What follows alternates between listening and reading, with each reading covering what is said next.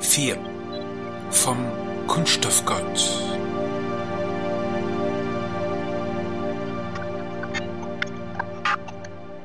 Vom Abgrund der Philosophie. In der Philosophie ist der Geist Gottes, der über den Wassern schwebt, durch die Vernunft ersetzt worden. Also lautet der Satz vom Grund, nihil est sine ratione, nichts ist ohne Grund, Leibniz. Heidegger hat sich der Doppeldeutigkeit der Ratio angenommen, die Vernunft auf den Grund und Boden, aber auch auf die Praxis des Rechnens zurückgeführt. Letztere führt er der Etymologie gemäß als ein Ausrichten vor. Rechnen heißt etwas nach etwas richten, etwas als etwas vorstellen. Liegt es in der Absicht des Philosophen, seine Leser die Anfänge der Philosophie griechisch denken zu lassen, so führt dieser Ansatz, trotz aller Sprachakrobatik, in jene Abgründe, aus denen sich weniger tiefe Geister allein dadurch zu retten wissen, dass sie die Anfänge der Philosophie, ja der griechischen Kultur, kurzerhand zu einem Wunder erklären. Geleitet von Heidegger findet man sich bei den Urworten der griechischen Philosophie wieder, der Gleichstellung von Sein und Grund, Sein und Physis, schließlich bei den Rätselworten des Heraklit. Das Seinsgeschick, ein Kind ist es, spielend das Brettspiel. Dabei findet sich in Heideggers Vortrag eine Passage, in der der zeitgemäße Informationsbegriff und damit die Maschine als die maßgebliche gesellschaftliche Einrichtung identifiziert wird, mit der, Zitat, die Herrschaft des Menschen über das Ganze der Erde und sogar über das außerhalb dieses Planeten gesichert werden kann. Diese Einsicht zum Trotz bleibt Heideggers Versuch, den Grund der Philosophie aufzudecken, dunkel, ebenso wie die Genese der Maschine in seinem Werk eine Leerstelle bleibt. Ein Grund für dieses Schweigen liegt wohl darin, dass Heidegger auf die Sage rekurrierend bei den großen Denkern stehen bleibt. Eine Fixierung, die es ihm unmöglich macht, in jene geschichtlichen Apokryphen hinabzusteigen, für die kein namentlich bekannter Urheber verantwortlich zeichnet. In unserer Vorstellung jedoch liegt der Anfang der Maschine noch vor aller Philosophie. Dies zu begründen ist nicht schwer. Nehmen wir nur die bereits erwähnte Wolfsche Definition der Maschine, eine Maschine ist ein zusammengesetztes Werk, dessen Bewegungen der Art der Zusammensetzung gegründet sind, so ist unübersehbar, dass das Alphabet eine Conditio sine qua non darstellt. Hier haben wir einen geistigen Mechanismus vor uns, der eine Ganzheit in einzelne Elemente zerlegt, ja der in Gestalt der Logik einen geistigen Mechanismus entbindet, der gut 2000 Jahre lang das Denken vorangetrieben hat.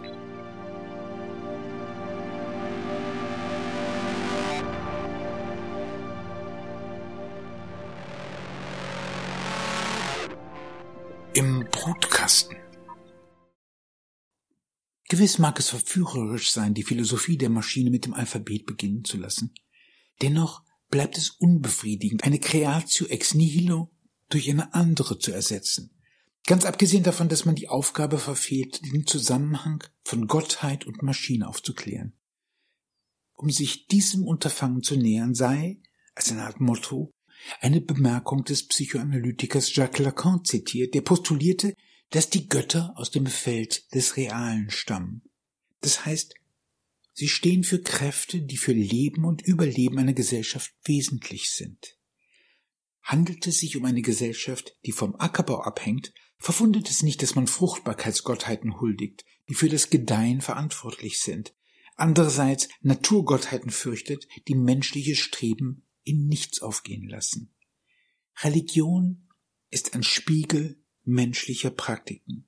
Ergänzt um all die Fantasien, mit denen man den Widrigkeiten des Lebens trotzen und den Erfolg des eigenen Tuns sichern kann. Insofern wäre die Frage, inwiefern die Geburt der ersten monotheistischen Gottheit, des Gottvaters Zeus oder Jupiter, Jupiter, wie ihn die Römer nennen, mit jenem Maschinenkonzept verknüpft ist, welches, als Betrug an der Natur, das Ende der kosmologischen Einbettung bedeutet wie der Deus ex machina bei der Institution einer irdischen Gerichtsbarkeit behilflich ist, wird die Maschine wohl auch bei der Geburt des Zeus Pate stehen.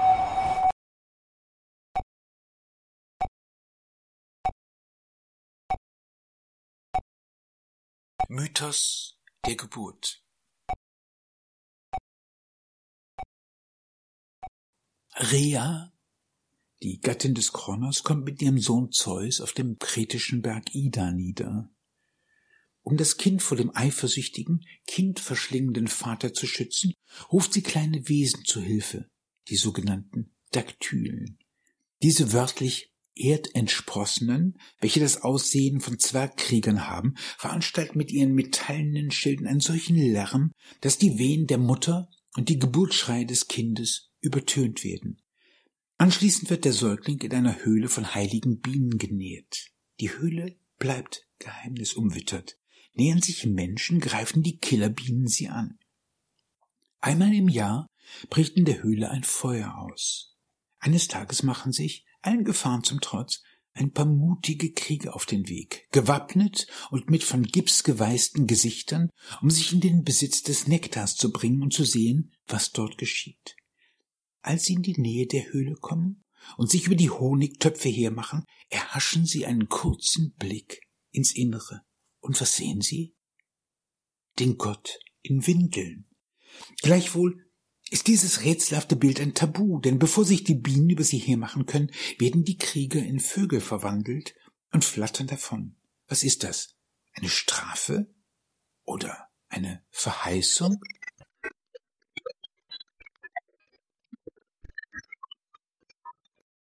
Maschinenwesen Das Geheimnis des kretischen Zeus, der häufig auch Zeus Metallon, also der metallische Zeus genannt wird, wird von einem automatenähnlichen Wesen bewacht. Talos, einem eisernen Riesen, der einmal täglich die Insel umwandert und alle Seefahrer mit Steinwürfen von deren Betreten abhält. Offenkundig wird auf der Insel ein Arkanum gehütet. Aber worin besteht es? Hier ist der Mythos durchaus auskunftsfreudig. Wie das Metallon, das je nachdem Bergwerk, Schacht oder Metall bedeutet, weisen die fünf Daktylen, die das Überleben des Gottes bei seiner Geburt gesichert haben, auf die Metallurgie hin. Denn sie tragen Namen wie Hammer, Schmelze oder Amboss und gelten wie unsere sieben Zwerge als Stellvertreter jener Kunst, welche die Mutter Erde ihrer metallenen Leibesfrüchte beraubt. Ist es ein Wunder, dass die Theogonie des Hesiod die Äonen der Welt in ihre vorherrschenden Metalle gliedert? Also folgt dem goldenen Zeitalter ein silbernes, dann ein bronzenes, schließlich nach der Herrschaft der Heroen und Halbgötter jenes eiserne, mit dem die Herrschaft des Zeus, des Vatergottes, beginnt.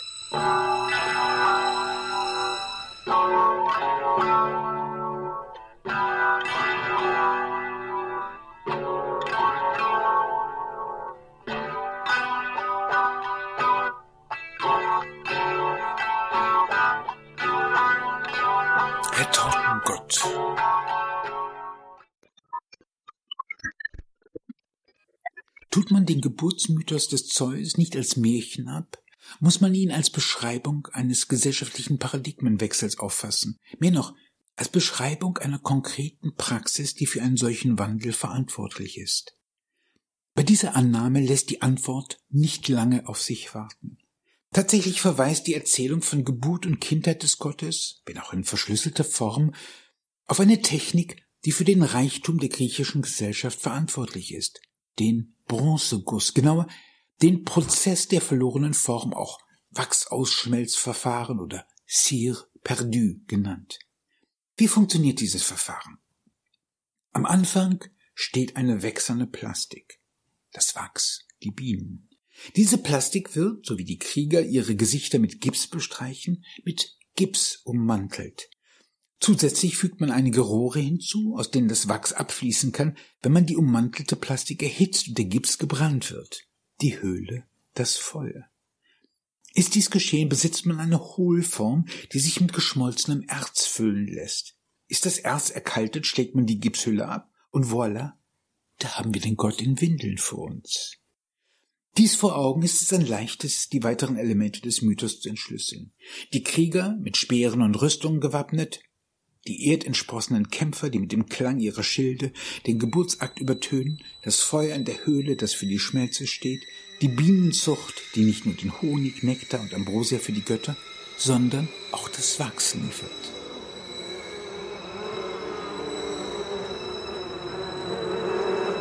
Musik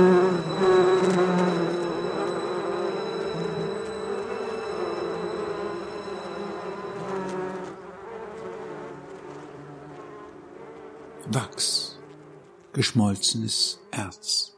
Im Grunde handelt es sich in beiden Fällen um eine Bemeisterung der Natur. Man erhält eine formbare Masse, die sich nach Belieben in etwas anderes umformen lässt. Glühendes Magma, dem Götter und Menschen gleichermaßen entspringen. Prima Materia, die Information vor der Information.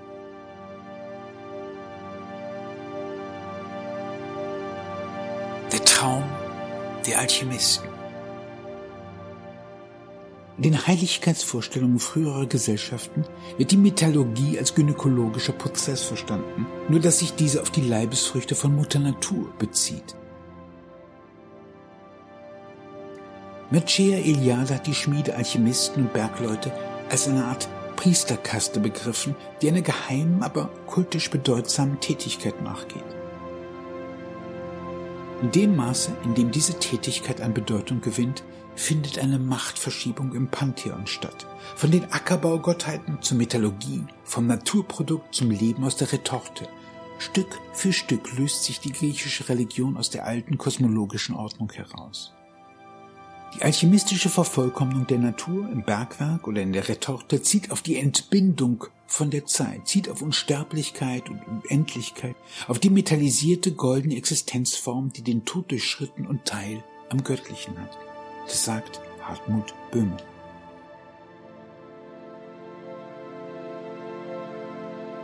Automatismus.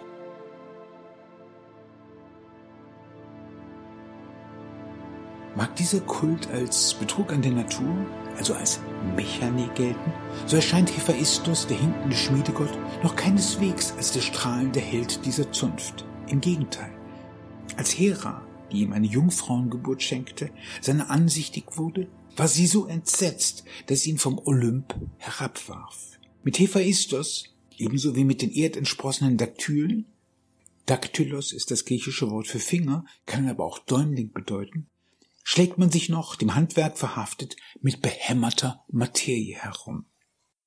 Demgegenüber ist das geheimnisvolle Geschehen, das sich in der Kindheitshöhle des Zeus abspielt, von einer neuen Qualität. Denn das geschmolzene Erz lässt sich nicht mehr behämmern, so wenig wie es noch in der Hand eines einzelnen Menschen liegt. Der Guss des Objektes setzt eine genaue Kenntnis der Materialien und Schmelzpunkte voraus. Er stellt einen Vorgang dar, der nur im Kollektiv bewältigt werden kann. Demgemäß haben wir es mit einem kollektiven Wissen zu tun, ja einer Form der Geistzeugung geradezu. Ist der Prozess eingeleitet, laufen die wesentlichen Momente automatisch ab. Die Hohlform der Plastik nimmt die Bronze in sich auf und erkaltet.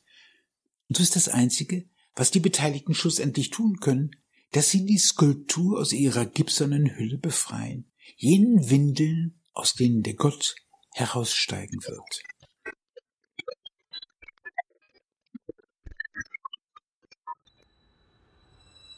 Im Attribut des Metallon, das dem kritischen Zeus zugedacht ist, spiegelt sich die soziale Praxis des Bergbaus, der Metallförderung. Aber vor allem zeigt sich, dass es sinnvoll ist, die Götter nicht als entrückte Fabelwesen zu betrachten, sondern sie menschlichen Praktiken zuzuordnen, dem Feld des Realen. Im Fall des Zeus hat die Praxis eine Doppelgestalt. Denn mit der metallurgischen Technik allein ist es nicht getan, wird sie doch durch die Praxis der Formgebung ergänzt und damit der Möglichkeit der Skulptur jede erdenkliche Gestalt, auch die eines Gottes zu geben. Befreite Materie. Hier begegnen wir erstmals in der Geschichte dem Moment universaler Freiheit, das wir in der Betrachtung der universalen Maschine herausgearbeitet haben. Mit der Schmelze wird das Erz homogenisiert und verwandelt sich zu einem fügsamen proteischen Material, dem man jede beliebige Form geben kann. Was ist das anderes als das, was wir in unserer Zeit Kunststoff nennen? Zeus als der Schutzheilige eines solchen Prozesses wäre mithin treffend als Kunststoffgott charakterisiert.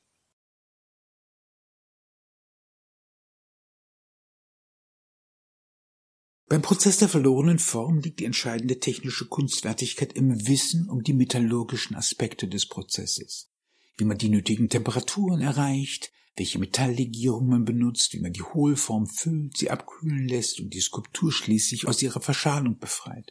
Jedoch deckt dieses Wissen nur den materiellen Aspekt des Geschehens ab. Denn all dem geht der Aspekt der Formgebung voraus. Jenes wechselnde Positiv, das schließlich dem geschmolzenen Erz diese oder jene Form geben soll. Im Möglichkeitsraum der Formgebung verflüssigt sich die materielle Welt auf die gleiche Weise wie Software die Dinge verflüssigt. Stand der Begriff Software in seiner ursprünglichen Form für das wasserlöslich gemachte Papier, geht das alchemistische Wissen der kretischen Priesterkaste auf die Chymia oder Chemia der Metallbearbeitung zurück und diese wiederum auf den Chymos, das heißt die Flüssigkeit.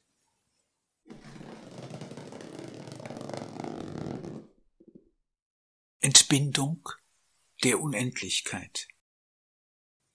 Man begegnet einem doppelten Magma, der verflüssigten Materie, die gezähmt werden muss, dann der Uferlosigkeit der Gedanken, die in eine Gestalt überführt werden müssen. Insofern geht die verlorene Form mit der Entbindung eines unendlichen Möglichkeitsraumes einher.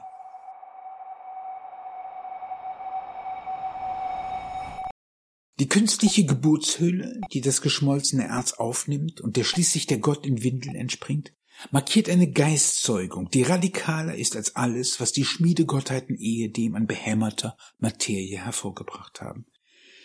In Anbetracht dieses technologischen Ebenensprungs versteht man, warum der Schmiedegott Hephaistos nur noch als lächerliches Faktotum, als missgebildeter, hinkender Handlanger daherkommen kann.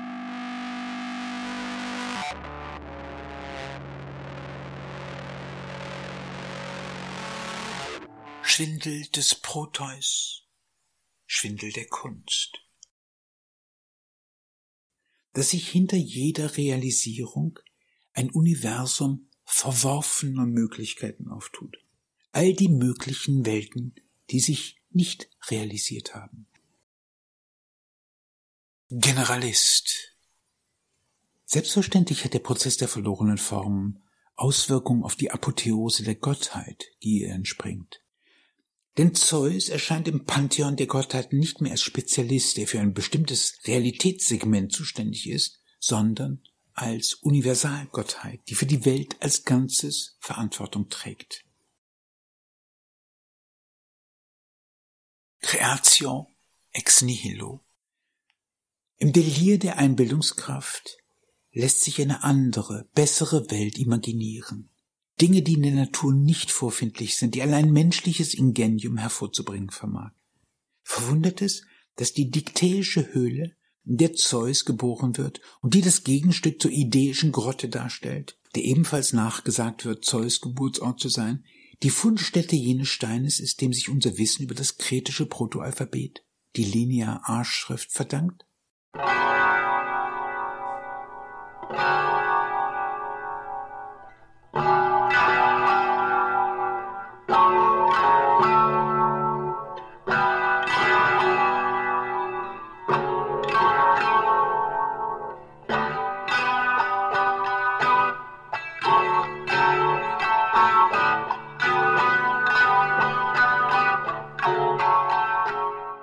Schädelspalter. Was ist das Novum, das die metallurgische Gottheit über die Ackerbaugottheiten erhebt? Sie setzt Dinge in die Welt, die den Jahreszeiten trotzen und als Kulturen Generationen und Zeitalter überdauern. Sie stiftet Ewigkeit, wo zuvor nur das Gesetz der ewigen Wiederkehr gegolten hat. Tod und Geburt, Geburt und Tod. Insofern ist es kein Zufall, dass die jüngeren griechischen Gottheiten stets zweimal geboren werden. Einmal auf die natürliche Weise, dann mit Hilfe eines metallurgischen Kunstgriffs. Wie Athene, die im Leib der Metis, der ersten Geliebten des Zeus, heranwächst, dann aber, als dem Zeus geweissagt wird, dass ihn ein Sohn stürzen werde, mitsamt ihrer Mutter vom Vatergott verschlungen wird. Diese Maßnahme löst bei Zeus, im Unterschied zu seinen kinderfressenden Ahnherren, Kopfschmerzen aus. Um seine Tochter dennoch zur Welt zu bringen, zerschlägt der Schmiedegott Hephaistos dem Vater das Haupt. Dieser Kopfgeburt wiederum entspringt die Athene in voller Rüstung, wie der Mythos erzählt.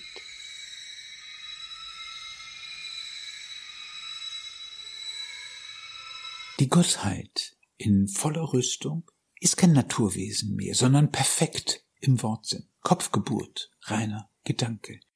In diese Vorstellung stimmt auch Platon ein, wenn er den Namen der Athene als göttliche Intelligenz übersetzt.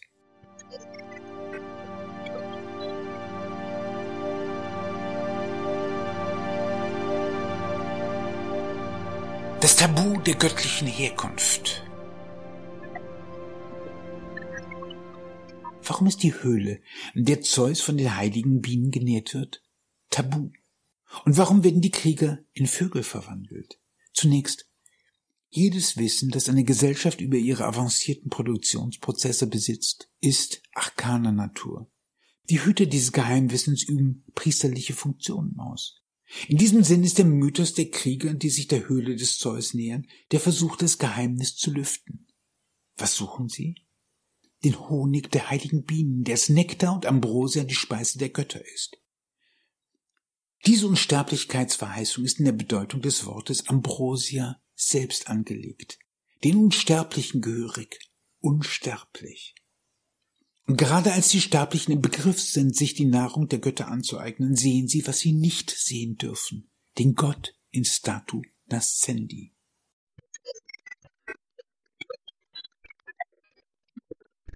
Doppelte Demystifikation. In dem Augenblick, dass sich die Krieger in den Besitz der Götterspeise gebracht haben, begreifen sie, dass die Götter Menschenwerk sind oder in aller Doppeldeutigkeit des Begriffs homogen.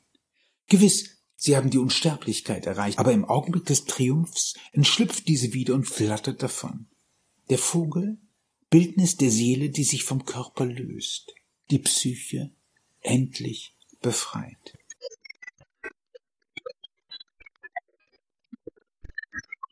Die Geburt des monotheistischen Gottes, der, insofern er sich mit einer menschlichen Technik verbindet, ein wahrer Deus ex machina genannt werden kann, ist gleichbedeutend mit seinem Ende. Nicht zufällig behauptet ein Denker wie Lucian, dass die idäische Höhle in Wahrheit eine Grabstätte des Zeus sei.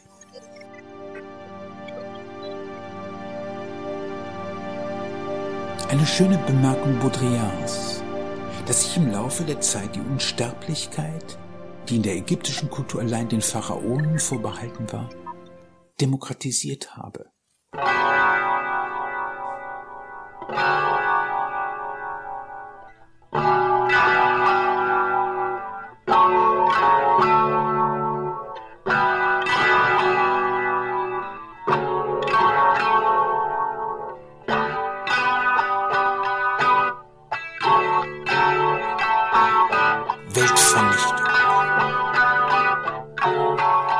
Hinsicht auf den eingangs zitierten Satz vom Grund, nihil est sine ratio, konfrontiert uns die Geburt des Zeus mit dem Paradox, dass die Ratio im Prozess der verlorenen Form nicht auf ein Etwas, eine Ontologie, sondern auf die Annihilierung des Materiellen abzielt.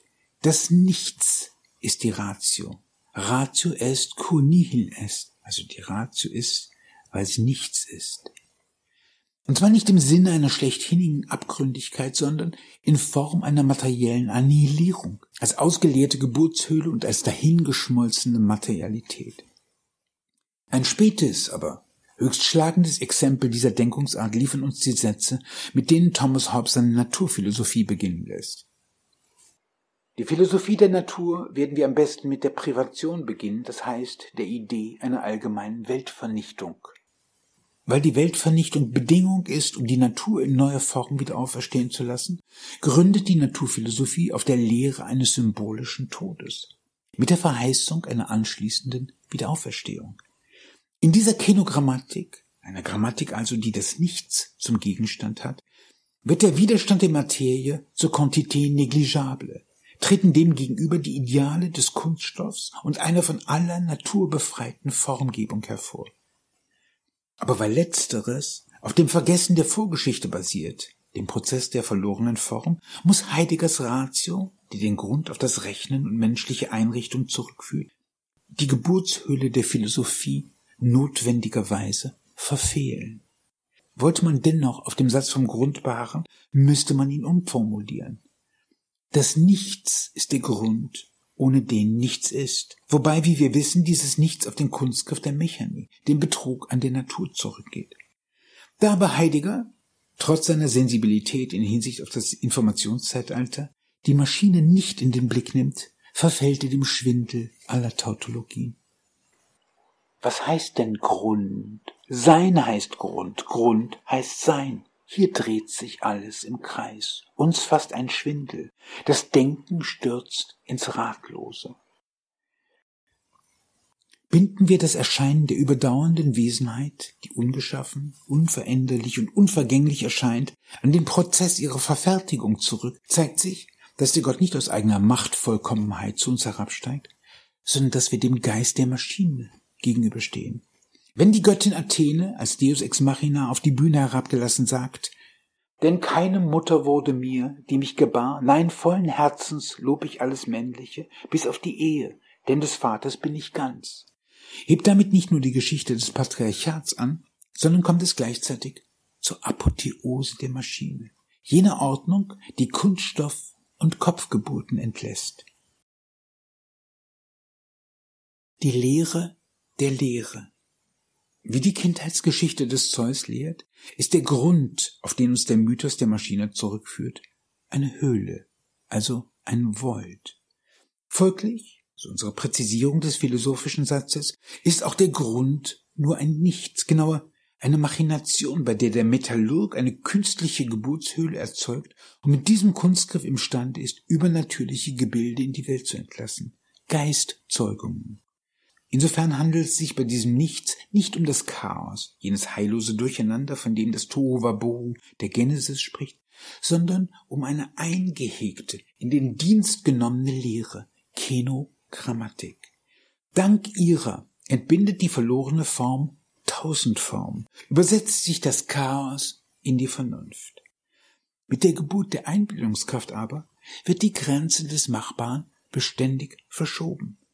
Der materiellen Annihilierung gesellt sich eine Wunschmaschine hinzu, eine strukturell hysterische Apparatur.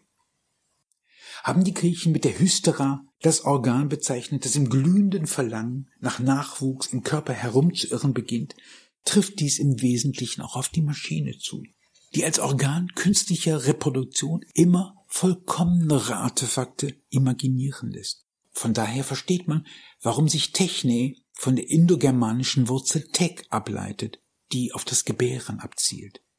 Fassen wir die Mechanie also im ursprünglichen Sinn als Betrug an der Natur auf, muss implizit mitgedacht werden, dass es sich dabei um eine künstliche Reproduktionsordnung handelt. Kopfgeburt, der Entwurf einer anderen Welt.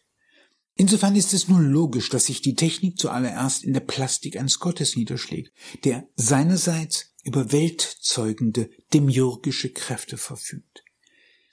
Weil aber die hysterisierte Einbildungskraft nicht nur das Machbare, sondern das Wünschbare entfesselt, geraten neben den Artefakten eben auch Phantome und metaphysische Windeier in die Welt. Dass die solche Art erzeugten Simulacra schon in der Antike nicht ganz für bare Münze genommen wurden, zeigt sich auch darin, dass die Römer den Guss von Statuen als Ars Fingendi bezeichneten, als die Kunst, Scheingebilde zu zeugen.